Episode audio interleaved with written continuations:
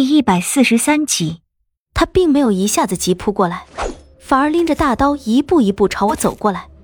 手中大刀的嗡鸣声是意料到即将要发生的事，兴奋的响个不停。刀刃那晃眼的刀光反射在小巷旁的墙壁上，我能感觉到危险的气息正在一尺一尺的靠近，却怎么也躲不开。他那胖嘟嘟的肉脸上嗜血的狰狞的笑容，随他愈发接近我而变得愈发如恶鬼的狞笑。光是那种感觉，足以令人崩溃。当心里那种恐怖的感觉到了一定程度的时候，身体却先心里一步变得平静下来，脸上不知不觉已收起了恐惧神色，像是另一个冷血的我取代了现在这个懦弱胆小的我。那一双怯弱的眼睛一点一点。变得森冷起来。我倾尽所有已经苏醒过来的龙魂之力，灌入清明剑中。清明剑上那些凹凸不平的诡异刻痕，顿时就亮了起来，闪烁出迷蒙的青光。整个剑身因成了巨大的龙魂之力而剧烈的颤抖起来。许是霸刀见着了清明剑上所闪出的青光，朝我迈过来的脚步忽然间顿了一下。手中大刀发出的夺命嗡鸣声，似是老鼠遇见了猫一般，顿时就停了下去。他脸上升起诧异的神色，身形只是顿了一下，就再次朝我走了过来，脚步明显的加快了不少。手中大刀的嗡鸣声又再一次响起。就在我准备挥剑砍过去时，忽然头顶无数血符被一道耀眼的白光冲出一个窟窿，一声愤怒的声音朝黑暗深处炸响。你动他一根汗毛试试，老子一把刀杀你全家！一道如毫毛一般细小的白光，眨眼间穿透无尽的黑暗，从那冲出来的血符窟窿里飞出。霸刀手中的刀被这道白光射中，像是有着数万斤的力量砸在那把龙头刀上。只听到一声极其细微的撞击声，霸刀手中的那把龙头刀就飞了出去，在空中碎裂成一块块残铁，钉在我身后的墙上。紧接着，就看到一道白影从无数的雪服群中飞出，顷刻之间就到了我的跟前。活活宝！我震惊的看着眼前的这个青年，脑子里有刹那的空白。他迈着吊儿郎当的步子朝我走过来，手里不知什么时候多了一根纯白的棒子。路过那已经呆傻的霸刀时，还很调皮的对他吐了吐舌头，做了个鬼脸，以及一个鄙夷的手势。他在我面前停下脚步，摇了摇我背上的李化生，问我：“妖精，这是怎么了？”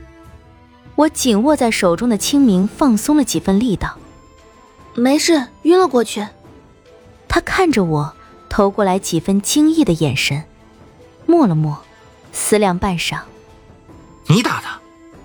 我迟疑了一下，点了点头。他忽然对我竖起了大拇指。你连妖精都能打晕，老子佩服。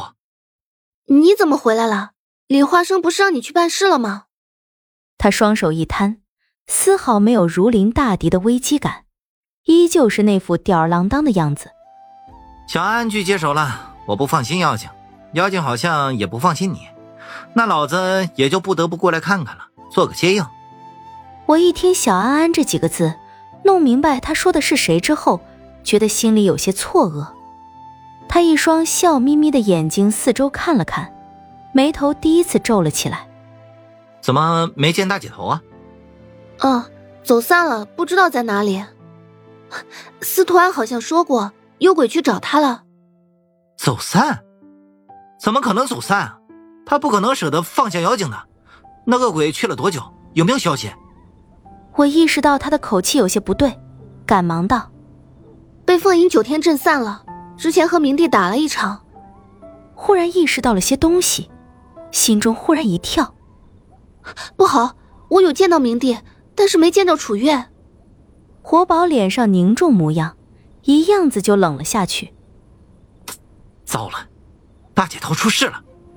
活宝手中的纯白棒子舞了两下，转头看向莫九，说道：“大妹子，你要给老子做个证人。”我诧异的看着他的侧脸，老子输给妖精一个约定，不到万不得已不能杀人，但是今晚不是万不得已，而是万不得已中的万不得已。今儿晚上，老子要大开杀戒了。我点头，表示愿意做这个证人，又想起了一些事，就问他：“李化生让你办的事情办好了没有？我们能不能离开这里了？”他摇头，视线始终盯着莫九，而那霸刀完全被他忽视。老子们的事儿也办的差不多了，不过还要等一下，有人还没来呢。要是他不来，我们走不出这里的。还有谁？嘿嘿，一个小白脸儿，长得可白净了。活宝手中的棒子斜拿在身后，回头朝我笑了笑。呵呵，当初妖精逃回登环山，他可是大恩人，没想到这回还得靠他，真他娘的憋屈。他手中棒子一甩，扛在肩上，朝街头站着的莫九走去，飘回来一句玩笑话。那肥油胖子你自己解决吧，没了那把龙头刀，他跟个肉包子强不到哪里去的。早就听说了，你这个白凤凰的凤游神行部的八个幻身十分厉害，老子想用一点不成气候的鬼影步领教领教，试一试你这白凤斗不斗得过我这飘荡在黑暗里的游魂野鬼。燕子鬼道，杀人盗宝无声无息。行千里雪地不留痕迹，登环山的势力的确是大麻烦。别大意，这人可是凤家后人，当心他的凤吟九天。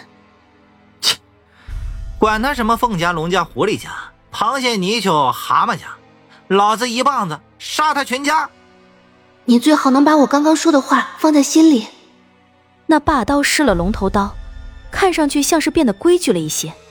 双目怒瞪着我，我握紧了手中的清明，将背上的李化生夹紧了一些，就朝他走过去。